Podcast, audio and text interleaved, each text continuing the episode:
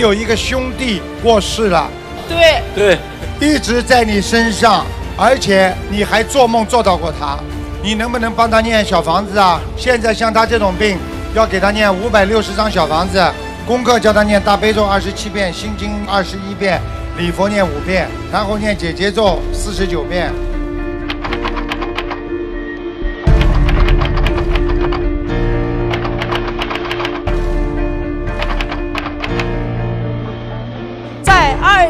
一四年的六月二十二日，香港法会上，台长师傅给我老伴看了图腾。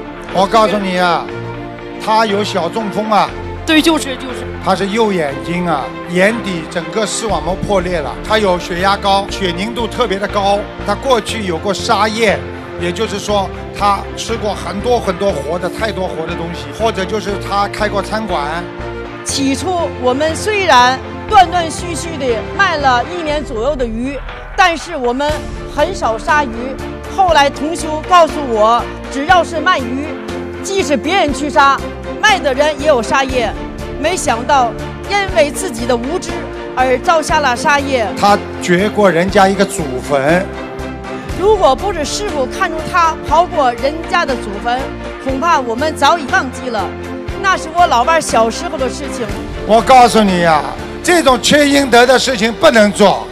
惭愧呀！如果不是师傅指点，我们都不知道自己造了多重的业障，因果报应真是不虚。不知大家记得与否？